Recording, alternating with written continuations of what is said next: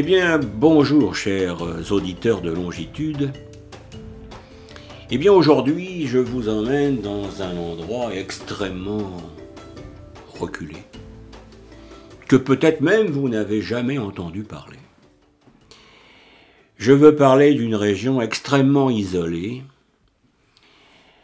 perdue au fin fond, à l'extrême ouest, nord-ouest de la Sibérie en Russie. Je veux parler de la péninsule du Kamtchatka. Alors, peut-être que effectivement vous n'avez jamais entendu parler de ce nom, Kamtchatka. Eh bien, il se situe par 158 degrés et 39 minutes de longitude est. Et est-ce que, est-ce que cette péninsule serait le dernier secret du monde? Eh bien, beaucoup de voyageurs rêvent de terres inconnues encore préservées. Alors il faut préciser toutefois que euh, si cette euh, péninsule a été préservée, c'est surtout le fait que jusqu'en 1990, eh l'accès à cette région était euh, formellement interdite par les autorités soviétiques euh, pour les étrangers, mais également pour des Russes non résidents. Alors, euh, ce, cet endroit, encore préservé, je le précise, n'a pas été transformé par l'abondance du tourisme de masse. Le Kamtchatka est de cela. Et cette péninsule volcanique à l'extrémité orientale de la Russie, eh bien, est un lieu magique, euh, semblant sortir d'un livre d'aventure. Alors, sera-t-il votre prochain voyage? Eh bien, vous vous déciderez après avoir écouté la description de ce lieu magique. Eh bien, le Kamtchatka évoque ce à quoi le monde ressemblait peut-être il y a un million d'années. Et sur ces terres oubliées, euh, s'avançant dans l'océan Pacifique, eh bien, les volcans, la chaleur souterraine et les cyclones également ont créé une variété fascinante de flore et de faune. Alors un voyage au Kamtchatka vous emmène au cœur de ces paysages surréalistes vous conduit jusqu'au sommet de volcans, au cœur des forêts de la taïga, vous laissant déambuler entre les geysers et frissonner à l'idée, j'espère pas d'ailleurs, de tomber nez à nez avec un ours brun. Le Kamtchatka est l'un des sanctuaires naturels les plus éloignés et les plus vastes du monde. Et comme je le disais, donc, jusqu'en 1990, cette région était interdite de visite. Et alors, euh, cette péninsule, eh bien, qui représente à peu près la, je dirais, la forme euh, d'un poisson, eh bien, euh, a une superficie énorme de 600 000 km, avec une seule, une seule grande ville. C'est la capitale. Euh, qui réunit 70% de la population totale de euh, cette province. Je veux parler, mais on va, en, on va en reparler plus tard, de la ville de Petropavlovsk-Kamtchatki. Alors, randonnée, oui, randonnée, c'est une terre d'aventure, sur une terre de feu et de glace.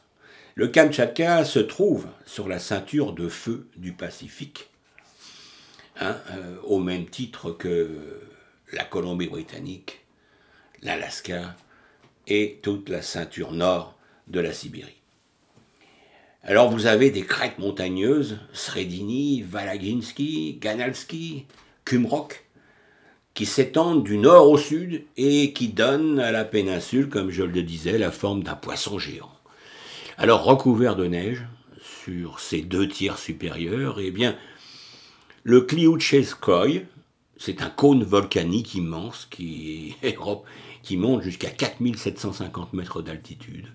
Eh bien, c'est le plus haut volcan actif d'Eurasie. Alors les volcans, bah, c'est un peu la spécialité du Kamchatka. On en voit à presque chaque virage. Quand je parle de virage, c'est une façon de parler parce qu'il n'y a quasiment pas de route euh, dans cette province. C'est vraiment une, région extrêmement isolée qui n'a aucune ville et aucun village, très peu. Alors la région compte 300 volcans, dont 29 volcans actifs. Et plusieurs, bien sûr, sont protégés euh, par le patrimoine mondial de l'UNESCO. Alors une randonnée sur euh, certains volcans encore fumants est une expérience unique. On tutoie lac de cratère coulé de lave, vaste champ de geysers bouillonnants, calderas, sculptures naturelles de pierre, et on se rappelle combien, combien on est tout, tout petit à côté de ces monstres de la nature. Alors un trek dans le cratère du Mounovski fait partie de ces moments quasi incontournables.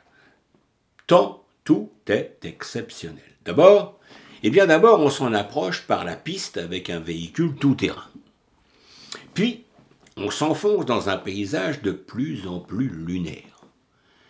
Puis commence une marche étonnamment aisée pour accéder aux entrailles de la Terre. On chemine dans un goulet par lequel s'ouvre le cratère. Et, là, eh bien, nous sommes dans l'antre du volcan. Glacier poudré de cendres, fumerolles, roches multicolores, sources chaudes, marmite de boue en ébullition. On a vraiment l'impression d'être le premier explorateur à s'aventurer jusqu'ici et, et de se retrouver aussi à l'origine du monde. Alors, parmi les amoureux de la nature, eh bien, ceux-ci trouveront un paradis. Un paradis unique, naturel, qui n'a pas été pollué. Et alors la péninsule éveille l'intérêt pour ses reliefs géologiques, mais aussi par sa faune.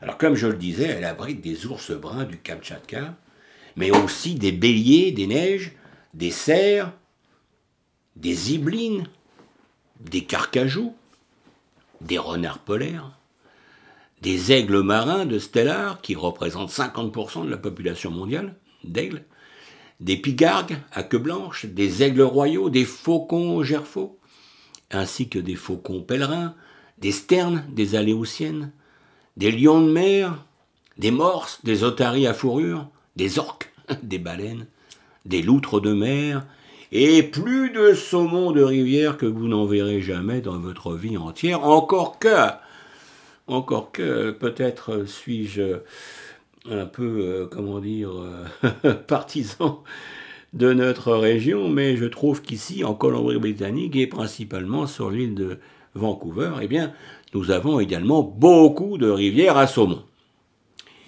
Alors, il y en a tant à la haute saison qu'on peut les capturer à la main. Et puis qu'on marche dessus en traversant un bras de rivière. L'extrême-orient russe abrite certains des écosystèmes fluviaux et océaniques les plus divers, les plus productifs et les plus sains du monde. On estime qu'un cinquième de l'ensemble des saumons du Pacifique proviennent du Kamtchatka et la péninsule accueille la plus grande diversité de salmonidés au monde. Alors, euh, qui dit saumon dit également ours. puisque le biocop, effectivement, euh, eh bien, rejoint le, carnivore, enfin, je dirais, euh, le prédateur et sa victime. Alors, les ours, effectivement, sont présents là où se trouvent les saumons, et les ours en, sont très friands, mais ça, vous le savez aussi bien que moi et ils sont particulièrement heureux au Kamchatka. Il ne vous reste plus qu'à tracer chemin à travers forêts sauvages et volcans en espérant, ou plutôt en craignant, de tomber nez à nez avec l'un d'entre eux. Hein, euh, parce que c'est quand même euh, des grosses bêtes euh, qui mesurent 2 mètres à 2 mètres 40 et qui pèse de 500 à 700 kilos. Et la région, hein, le Kamtchatka, eh euh, héberge la plus grande population d'ours au monde. Et il y en a presque 20 000 qui se trouvent un cinquième de tous ceux qu'on peut trouver en Russie. Voilà. Et on a beaucoup plus de chances, entre guillemets, de rencontrer un ours qu'un être humain. Alors, euh, que peut-on faire aussi à part la faune et la flore? Eh bien, on peut se détendre dans des sources chaudes. Et je vous le disais, donc le Kamchatka, c'est une terre volcanique et donc c'est une terre d'émotion. Et entre deux panoramas à couper le souffle, eh bien, rien de tel qu'un bain dans des sources chaudes. On en trouve un peu partout sur la péninsule. De véritables spas à l'état naturel. Les sources avoisinant le volcan Kodutka, par exemple, sont entourées de verdure et forment un lac chaud entier. Un lac chaud, je dirais même parfois brûlant, puisque la température de l'eau tourne parfois autour de 43 degrés centigrades. Alors en se rapprochant de la rivière, on trouve de l'eau un peu plus fraîche, et toujours avec une vue à couper le souffle sur ce fameux volcan. Et là, vous avez une rivière chaude également, fumante sur l'île d'Iturup, qui est également exceptionnelle. Alors, excusez-moi, on peut également échanger avec les populations autochtones. Alors, celles-ci, eh se situent principalement euh, au nord de la péninsule,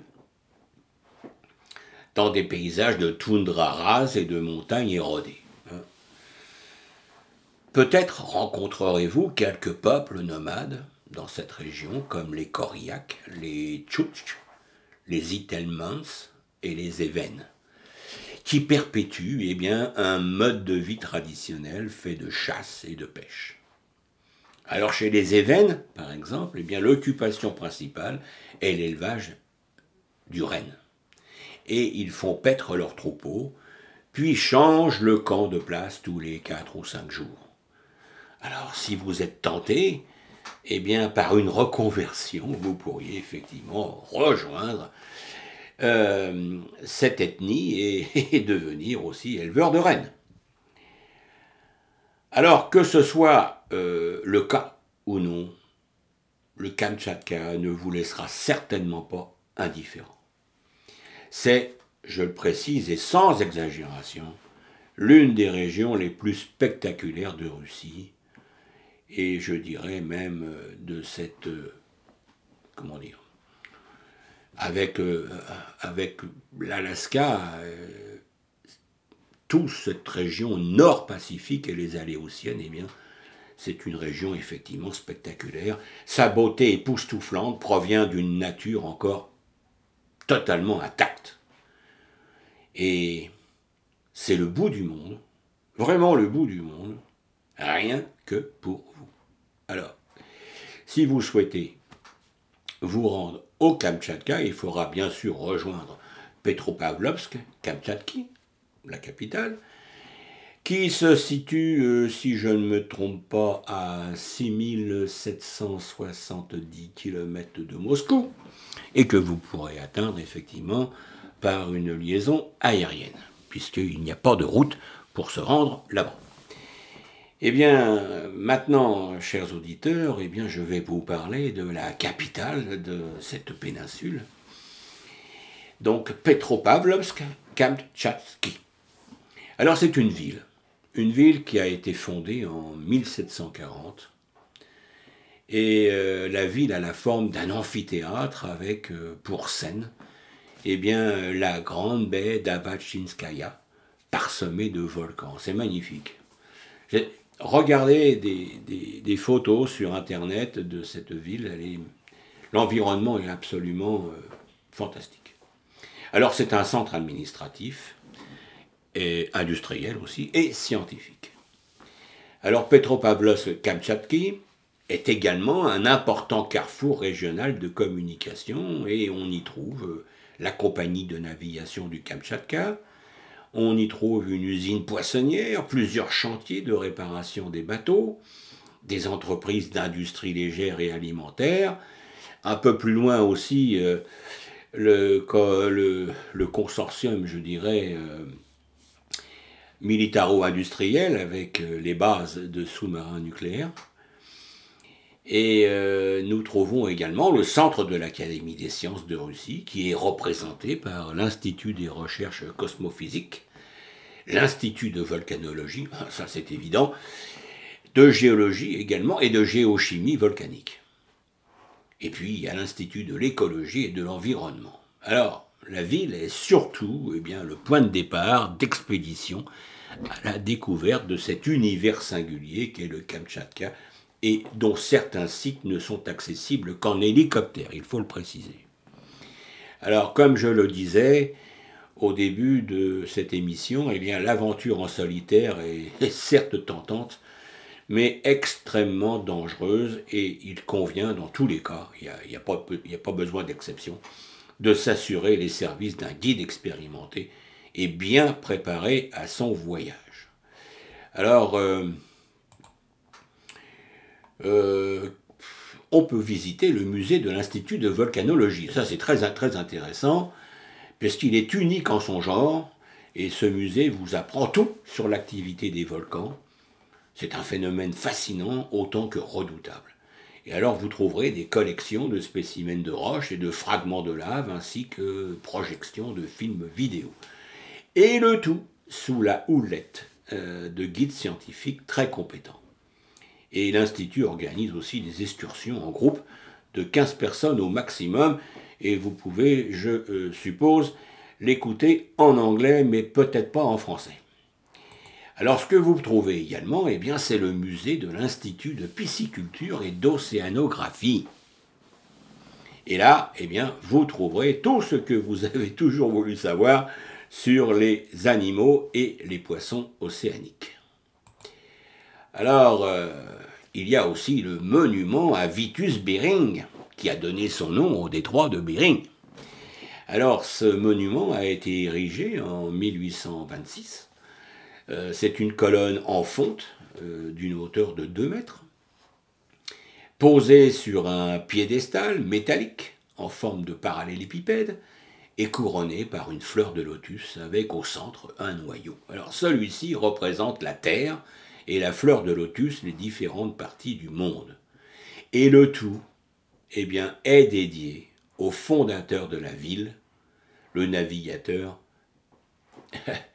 Bering, en 1740. Là, alors, euh, la tombe du grand navigateur se trouve dans l'île de Bering, qui est reliée à Petropavlovsk par voie aérienne. Euh, alors, vous avez à Petropavlovsk absolument euh, tout ce que vous pouvez euh, désirer comme hôtel, auberge de jeunesse.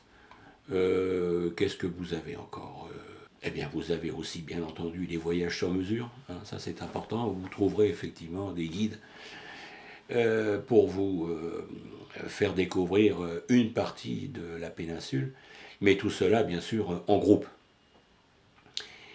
Alors euh, pour rejoindre Petropavlovsk, eh bien, je crois que la meilleure solution c'est de partir de Moscou et puis eh bien, de rejoindre directement la, la, capitale.